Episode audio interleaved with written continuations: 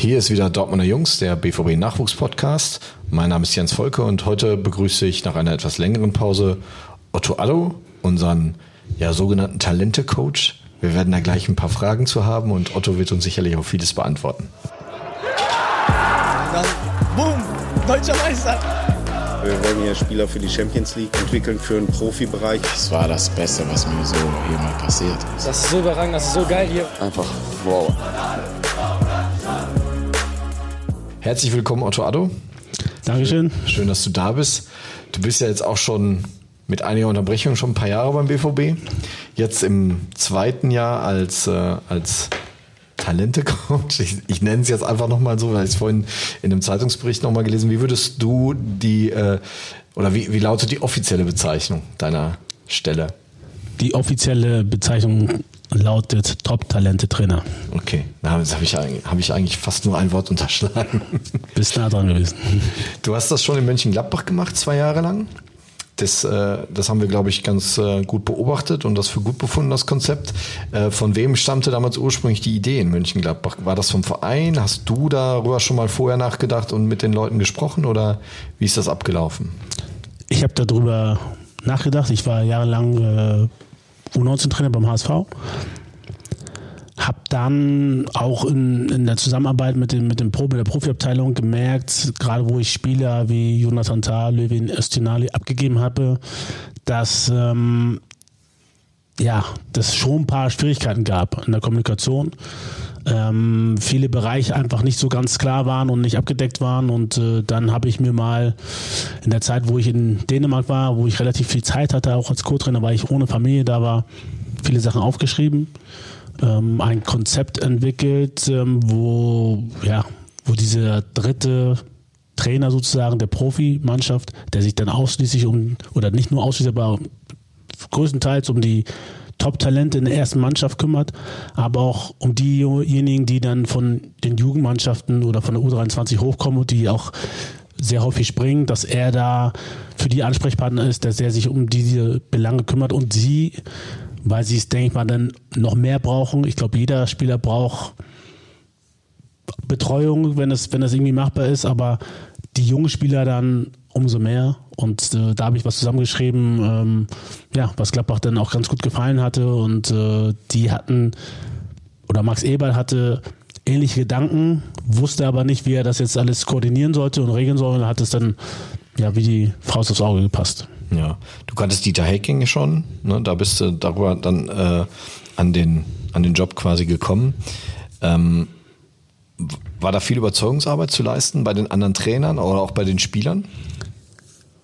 Nö, eigentlich bin ich da eigentlich vom, vom ersten Tag gut aufgenommen worden. Ähm, das, das, also das, die erste Hürde war eigentlich Max Eberl, dass ich den überzeuge. Wir hatten dann mehrere Gespräche, mehrere Termine. Und wo der dritte Termin kam, also beim zweiten Termin hatte er dann ähm, seinen Assistenten mit dazu, auch den ähm, Roland Werkus, den ähm, Nachwuchsleistungszentrum-Chef, ähm, den Assistenten und Scouting-Chef äh, Steffen Korell dabei. Und beim dritten Termin ähm, hatten wir dann ja, Dieter Hecking auch dabei als Cheftrainer. Ähm, beim dritten Termin hatte ich eigentlich die, die kleinste Sorge, weil ich Dieter schon kannte. Wir hatten keinen Kontakt mehr, aber ist natürlich schon ein Vorteil, wenn, wenn man jemandem zusammengespielt hat und der auch jemanden dann kennt als Menschen auch und äh, wo er ja, natürlich wusste er nicht, wie ich jetzt als Trainer arbeite, das ist klar, aber er kannte mich als Menschen und das ist dann schon mal ein, großer Vorteil. Wie kam dann der Kontakt zum BVB zustande nach zwei Jahren? Also nach zwei Jahren bist du gewechselt, der Kontakt wird ja etwas früher da gewesen sein, gehe ich von aus.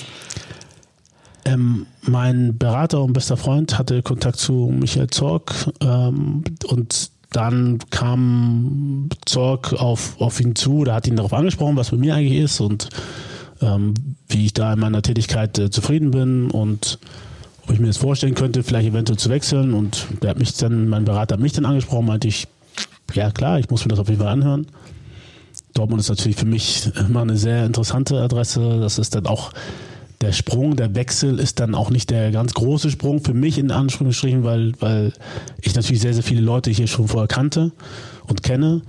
Ähm, von daher ähm, war es sehr, sehr interessant für mich und auch dann auch von der sportlichen Herausforderung für mich als Trainer dann nochmal natürlich einen Schritt nach vorne, weil Dortmund ein Verein ist, der ähm, ja, international bekannt ist, der internationale Auftritte hat, dann auch eine höhere Dichte an Top-Talenten und was die Aufgabe dann für mich dann auch nochmal reizvoller machen würde.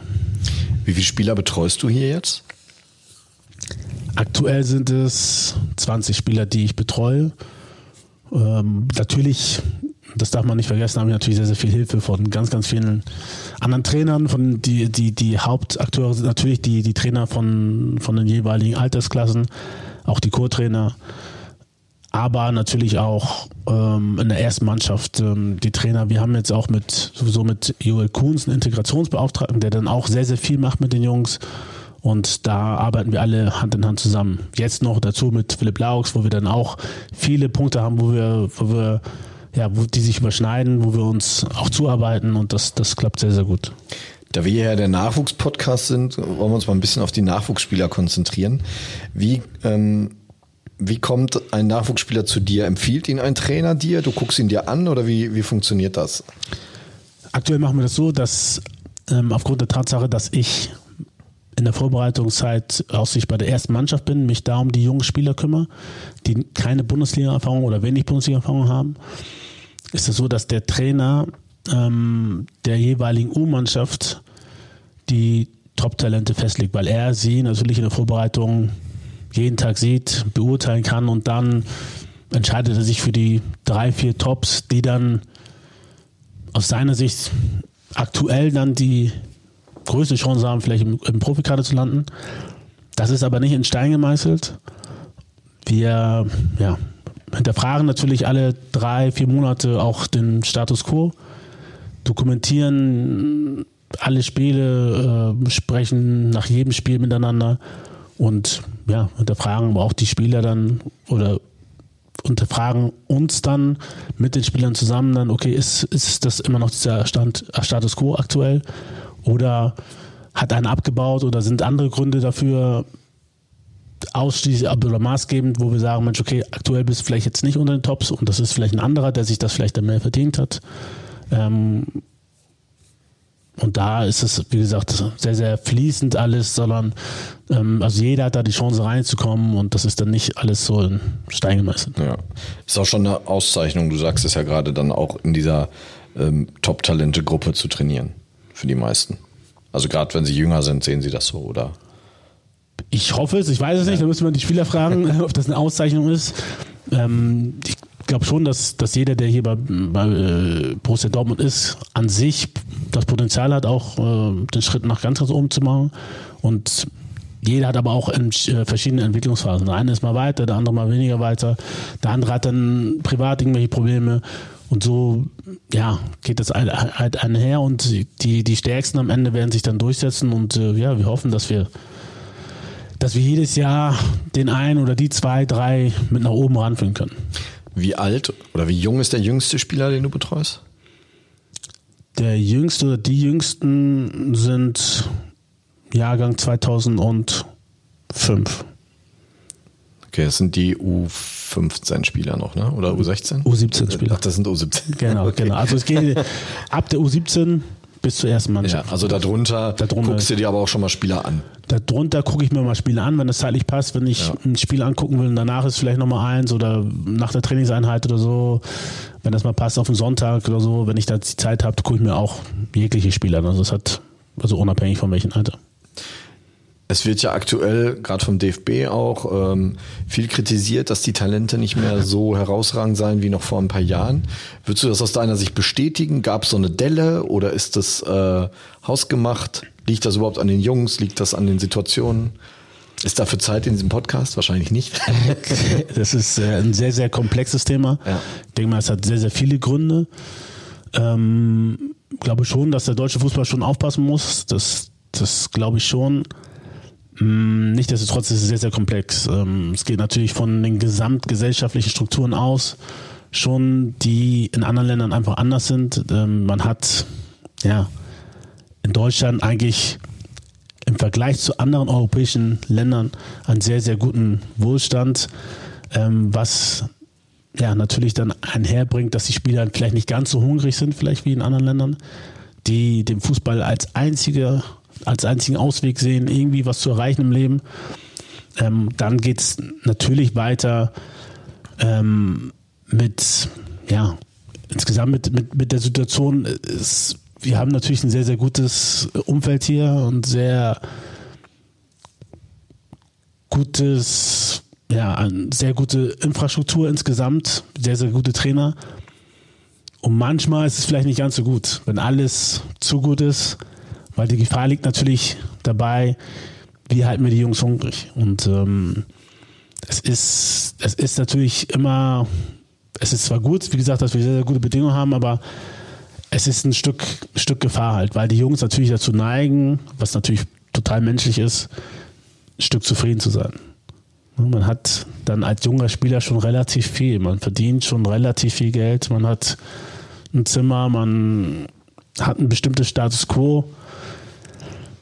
Das ist halt gefährlich. Und ähm, da ist es natürlich an uns Trainern und Betreuern ganz, ganz wichtig, dass wir halt auf die Kleinigkeiten, die auch neben dem Fußball ganz, ganz wichtig sind, in der Persönlichkeitsstruktur für den Spieler, dass der Junge oder dass die Jungs sich in die richtige Richtung bewegen und nicht zu sehr bequem werden, sondern ja, weiter hart an sich arbeiten, weiter hungrig sind, weiter nicht zufrieden sind.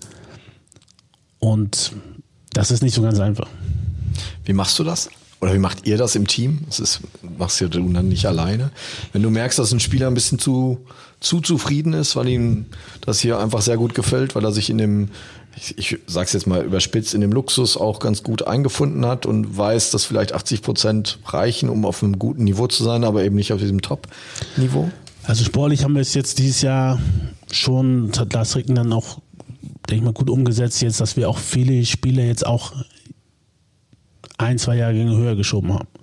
Damit sie es nicht zu einfach haben in ihren eigenen Jahren. Damit sie schon in, ja, in fast allen Spielen kämpfen müssen. Ähm, wir haben ja auch mit, mit Ansgar Knauf zum Beispiel einen, den wir schon zu den Profis hochgezogen haben, um auch zu gucken, wie, wie weit ist er. Ähm, aber auch, dass er weiß, er muss auch im Training bei 100 Prozent sein. Ne, es bringt dann nichts, wenn wir Spiele haben, die dann in den Jahrgängen spielen und ja, mit 50, 60 Prozent im Training trotzdem die Besten sind, ähm, das wird sie dann irgendwann einholen. Und ähm, so versuchen wir es auf dem Platz. Natürlich auch, auch gezielt mit bestimmten Übungen, ähm, die ich jetzt schwer darstellen kann, aber natürlich auch außerhalb. Dem wir, ja, wir haben ja mit, mit Martin, unseren Psychologen, einen, der dann sich um die Jungs kümmert im Internat, äh, fleißige Mitarbeiter, äh, mit, ja, mit der Internatsleiterin Julia Porat, die bestimmte Werte auch vorlebt und äh, den Jungs mitgibt. Ähm, wir haben bei, bei uns natürlich in der ersten Mannschaft dann Philipp Laux. Ähm, wir haben ganz, ganz viele auch Betreuer, die, die da schon sagen wir, in die richtige Richtung geeignet sind, dass wir den Jungs nicht zu viel hinterhertragen und dass sie mit anpacken, dass sie, dass sie lernen. Die Trainer sind natürlich die ersten, die dann vorweggehen müssen. Ähm, auch Kleinigkeiten äh, ansprechen müssen bei den Jungs, dass sie auf dem Boden bleiben, dass sie ja, dass sie hilfsbereit sind, dass sie bestimmte Werte einfach, die dieser Verein auch ähm, ja, groß geschrieben hat, dass sie das auch als jeder einzelne Spieler vorlebt und äh, zeigt, dass er diese Werte lebt. Aber Kern, wenn ich das so aus sportlicher Sicht sehe, ist, Kern ist jetzt schon, dass man vermehrt oder dass wir vermehrt Spieler auch jetzt äh, eine Altersstufe höher einsetzen. Das ist schon, du hast das sehr, sehr schön erklärt, dass man ich kann mir das vorstellen, als 15-Jähriger ist man in der U15, hat das Top-Niveau erreicht und man merkt, naja, es reicht ja auch, wenn ich hier 80 Prozent, weil die anderen sind einfach schwächer als ich.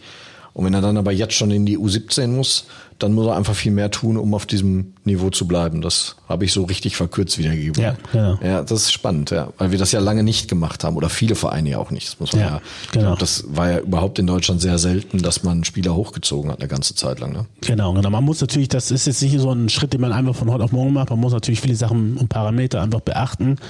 Ähm, aber wenn die biologischen, körperlichen Voraussetzungen gegeben sind und das auch aus von, von den Physios und von den Ärzten keine Bedenken gibt, dann, dann machen wir das. Und äh, dann versuchen wir, dass, der, dass die Jungs halt ins Training gehen, um sich jeden Tag wirklich besser zu machen. Und das geht dann halt nur, wenn sie sich mit gleich starken messen können. Ja.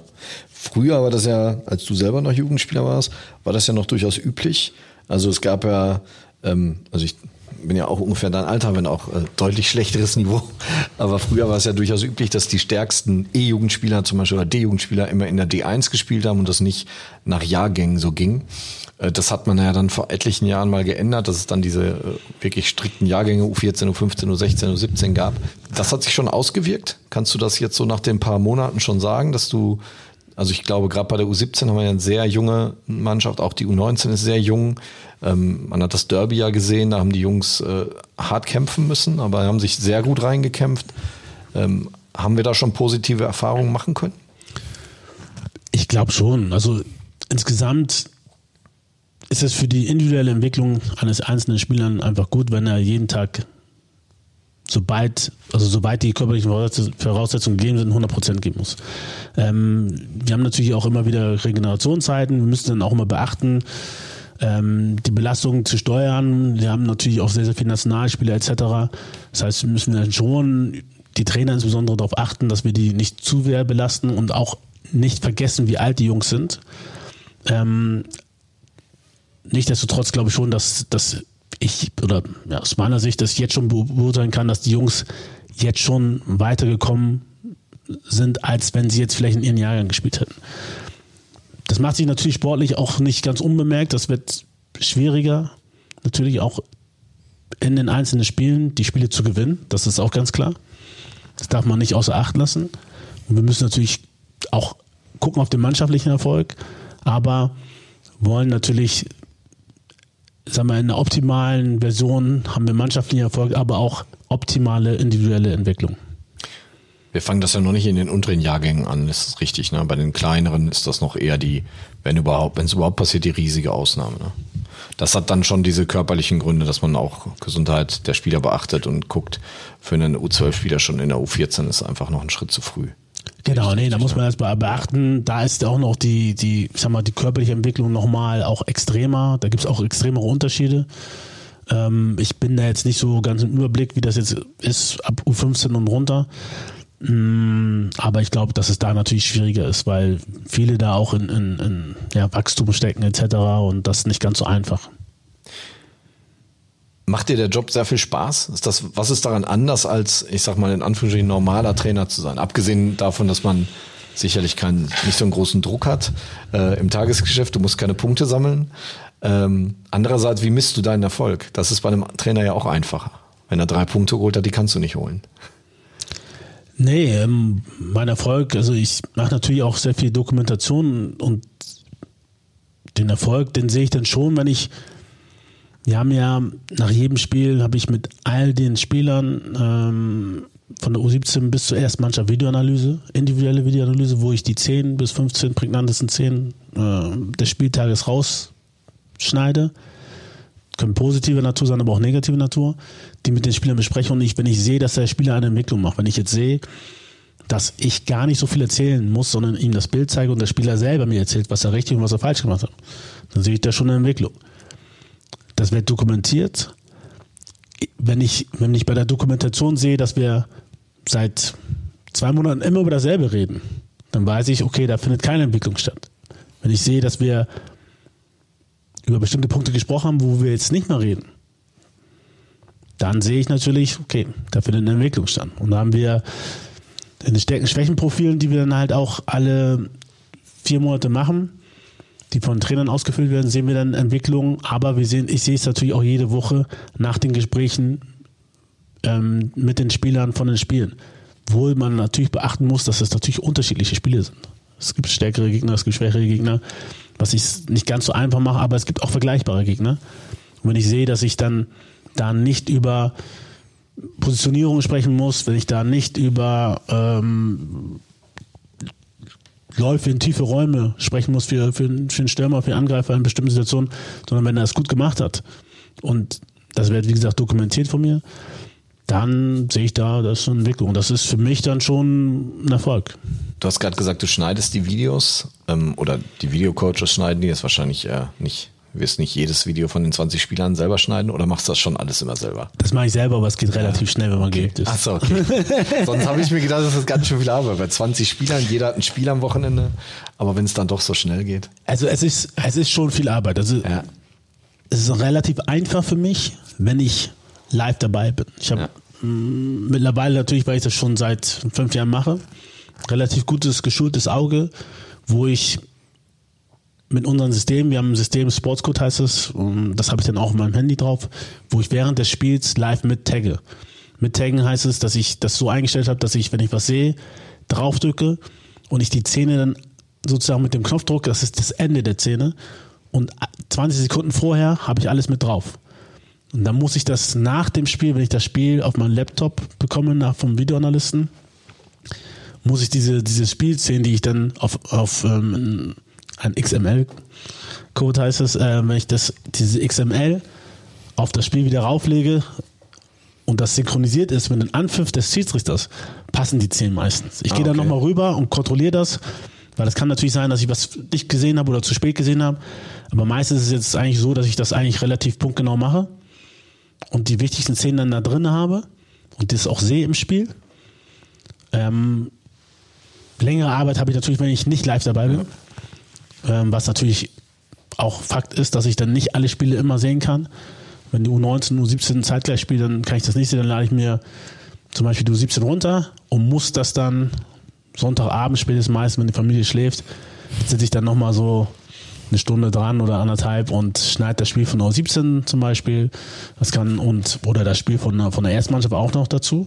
Dann sitze ich da vielleicht zwei Stunden abends dran ähm, oder zweieinhalb, ähm, weil bei Auswärtsspielen bei der Erstmannschaft bin ich auch nicht dabei. Das heißt, diese Spiele lade ich mir runter, schneide die dann zwei, zweieinhalb Stunden, Sonntag Nacht so von 10 bis 12 oder bis halb eins, damit ich den Montag parat habe und mit den Spielern dann auch relativ zeitnah besprechen kann. Ja. Wie viele Spiele schaust du dir an am Wochenende? Live? Live Minimum zwei, Ja. zwischen zwei und vier. Also U17, U19, U23 und erste Mannschaft. Ja. Und es sind auch immer vier Spiele, die ich dann sozusagen bearbeite. Ja. Okay. Das sind ja die vier Mannschaften, wo sich dann auch die, die Spieler tummeln. Du machst ja auch Trainingseinheiten mit den Spielern. Wie oft sind die in der Woche? Wie groß sind dann die Gruppen? Wir haben aktuell haben wir zwölf Spieler, die ich am Donnerstag früh oder vormittags oder vor der Schule um 8 Uhr trainiere. Darüber hinaus ist es so, dass äh, beim Training der ersten Mannschaft auch Situationen natürlich entstehen, wo wir einen Überhang haben, wo der Trainer 10 gegen 10 spielt und wir sind aber 22 Spieler und ich dann nochmal zwei jüngere Spieler meistens rausnehme, wo ich dann mit ihnen dann auch nochmal nach den Schwächenprofilen individuell ihre insbesondere Schwächen trainieren kann. Und dann habe ich vielleicht nochmal einen Zeitfenster von 20 Minuten, 10 Minuten, das verschiedene Vorbereitungen, was halt, ist es halt meist, also auch häufiger der Fall, weil wir dann verschiedene, ähm, ja, verschiedene Sachen machen. Wir haben aber genügend Spieler natürlich mit in der Vorbereitung, damit wir auch bereit sind, auch jederzeit 11 gegen 11 zu spielen. Und da haben wir natürlich einen Überhang, falls sich irgendwelche Spieler verletzen. Und da habe ich sehr viele Gruppen von drei, vier, fünf, sechs Mann, mit denen ich dann auch positionsspezifisch arbeiten kann. Und Donnerstag früh, das Frühtraining, wo die U17 und U19 Spieler äh, von den Top-Talenten, die meisten zumindest dabei sind, ähm, haben wir eine Gruppe von zwölf Mann, die wir dann aber auch nochmal unterteilen können. Ähm, und da ist es aber auch so, dass dann auch mal morgens einer krank ist, einer nicht da ist, einer schreibt eine Klausur. Dann sind wir auf einmal nur zehn oder acht oder wie auch immer. Das wechselt dann halt auch. Da muss man relativ dann auch spontan sein und ähm, die Übung so im Kopf haben auch, dass sie auch, oder das Thema zumindest, ähm, dass man das auch mit ein oder zwei Personen weniger machen kann. Und manchmal lasse ich dann auch vielleicht Daniel Rios dann mal mittrainieren oder so, denn weil ein Trainer oder zwei Trainer von, von jeweiligen Mannschaften sind dann immer da, Co-Trainer oder Cheftrainer, die mich dann bei dem Training begleiten. Ja, wäre sonst auch ein bisschen viel, ne? wenn du zwölf Spieler hast und die haben wahrscheinlich zwölf individuelle Schwächen, äh, die dann alle einzeln zu trainieren, das ist wahrscheinlich auch spannend. Nee, aber man kann was zusammensetzen, wo jeder das trainiert, was er braucht. Und man macht es trotzdem zusammen. Kannst du ein Beispiel nennen? Beispiel ähm, Thema Spielaufbau. Ja. Wir haben Thema Spielaufbau, zum Beispiel, wo ich einmal einen Passparcours aufbaue, wo wir dann im Nachgang ähm, jeden zum Beispiel auf seine Position stellen. Wir haben Positionsspiele, wo wir Spieler auf die Position stellen können, wo sie, wo die Innenverteidiger sozusagen ähm, das Spielaufbau, den Spielaufbau simulieren, wo ein Stürmer gegen den Ball arbeitet, wo wir dann eine Linie überspielen müssen, wo wir einen Korridor bauen, wo, wo die ballbesitzende Mannschaft einen Überzahlhang hat, weil wir das Thema Spielaufbau haben, dass dann sollte auch in den Spielaufbau reinkommen. Ähm, und wo dann nochmal ein Korridor ist, wo sie Tiefgang haben können. Und da ist dann jeder auf seiner Position. Die Mittelfeldspieler müssen sich zeigen zwischen den Linien, die Offensiven müssen dann gucken, wann können wir tief gehen, wann, was sind die Signale, äh, äh, wie ist die Körperstellung von einem Mittelfeldspieler, wenn die vielleicht Richtung Tor ist, kann ich dann tief gehen und aus welchen Räumen starte ich in die Tiefe. Ich kann nicht tief starten, wenn ich einen Spieler sozusagen Richtung Tor in dieser selben Linie stehe, sondern ich muss, wenn er links ist oder auf der halblinken Position, muss ich vielleicht halb rechts stehen muss mich dahin bewegen im richtigen Moment. Wenn ich sehe, der kriegt den Ball, gehe ich schon mal weg, damit ich wieder in die Tiefe gehen kann. Und ähm, so trainiert jeder auf seiner Position und wir haben dann auch dann Trainingsform, wo wirklich jeder auf seiner Position ist und wo der, wo der Innenverteidiger einen Ball bekommt und nur Bälle zwischen den Linien spielen muss. Oder nur Diagonalbälle. Mit links, mit rechts, dann wechseln wir die Position und die Mittelfeldspieler sich nur, wo wir Trainer dann die Abwehrspieler mimen, wo wir wirklich nur halb aktiv zwischen den Linien stehen und versuchen, die Räume zu schließen und die Spieler sich zwischen den Linien aufdrehen müssen, zeigen müssen, dann mit der richtigen Körperstellung aufdrehen müssen und dann den nächsten Pass in die Tiefe simulieren müssen und die Stürmer gucken müssen, wo geht der Ball hin, wie bewege ich mich weg, damit ich wieder tief gehen kann. Und so trainieren wir dann alle oder jeder trainiert das, was, was, er, was er braucht. Du als ehemaliger Fußballer wurde früher schon so so detailliert trainiert? Nein. ich finde das gerade spannend, weil ich glaube, dass man, das wirst du jetzt bestätigen oder verneinen, ähm, wenn man jetzt so Ende der 90er, als du aus der Jugend kamst, ähm, wurde ja sicherlich nicht, klar, du hast nicht bei einem Profiverein gespielt damals noch, bei einem äh, kleinen Verein. Ähm, aber würdest du sagen, wenn du damals schon auf solche Dinge geachtet hättest, wenn du damals äh, auch entsprechend detailliert schon trainiert worden wärst, äh, würdest du sagen, du wärst nochmal deutlich besser gewesen? Es ist, ist schwierig. Ähm, auf der einen Seite ist es natürlich, glaube ich, bei mir persönlich jetzt, äh, dass so eine gewisse Unbekümmertheit, das mir einfach gut getan hat, weil ich mir nicht zu viel Gedanken gemacht habe. Auf der anderen Seite äh, wären ganz, ganz viele Sachen, wären, glaube ich, wenn ich die früher gewusst hätte, für mich gut gewesen. Glaube ich. Also dann spieltaktisch einmal, ich habe dann auch unbewusst viele Sachen einfach richtig gemacht. Ähm, aber habe auch viele Fehler gemacht. Äh, und ja, wenn man da jetzt nochmal jemanden hätte, der dann auch individuell nochmal auf einen eingeht und äh, einen korrigiert, hätte man bestimmt äh, viele Sachen einfach besser machen können. Ähm, nichtsdestotrotz hatte ich gute Trainer, ähm, von denen ich viel gelernt hatte. Würdest du sagen, dass Fußball heute für den Kopf viel anstrengender ist als früher? Dass man schneller sein muss im Kopf, viel mehr beachten muss? Ja, also ich, ich generell geht's ja, es ist ja so, dass, dass sich alles weiterentwickelt. Und äh, auch die Menschen entwickeln sich weiter, die, die ein 15-Jähriger heute ist nicht mit einem 15-Jährigen damals zu, ver zu vergleichen. Das heißt, für die Spieler persönlich ist es, glaube ich, nicht schneller, ähm, weil sie einfach sowieso schon schneller denken. Insgesamt ist das Spiel natürlich schneller geworden. Viel schneller, viel intensiver, viel dynamischer. Und ähm, von daher ist es dann, wenn man es vergleicht, von also damals auf heute ist es natürlich schon schneller. Und man muss auch schneller denken und schneller handeln. Aber der Sprung ist jetzt nicht ganz so groß, wie es für, für mich jetzt wäre, wenn ich jetzt äh, äh aus der damaligen Zeit jetzt in die Zeit gebeamt wäre. ja, weil du gerade sagtest, ne, du, ähm, du zeigst den Spielern auf was sie alles achten müssen, eine Körperstellung des Mitspielers, des Gegenspielers. Das ist ja schon, da muss im Kopf ja schon ganz schön viel und ganz schön schnell äh, auf einmal passieren. Ähm, Dinge, die man beachten muss, auf die man früher eben häufig nicht so geachtet hat.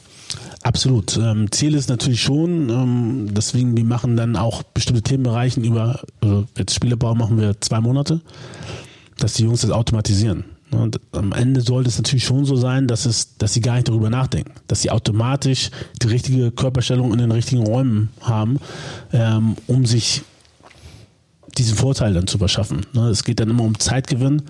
Wenn man sich dann erst noch den Ball annehmen muss, erst drehen muss und so, dann ist es, ähm, je höher man kommt, desto schwieriger wird es, dann ist der Ball vielleicht schon weg. Und äh, für mich ist das Wichtigste, dass die Jungs das Spiel verstehen. Dass sie verstehen, was sie zu ihrem Vorteil nutzen sollten, um das Spiel schneller zu machen, um aber auch als Spieler einfach gewisse Vorteile zu haben.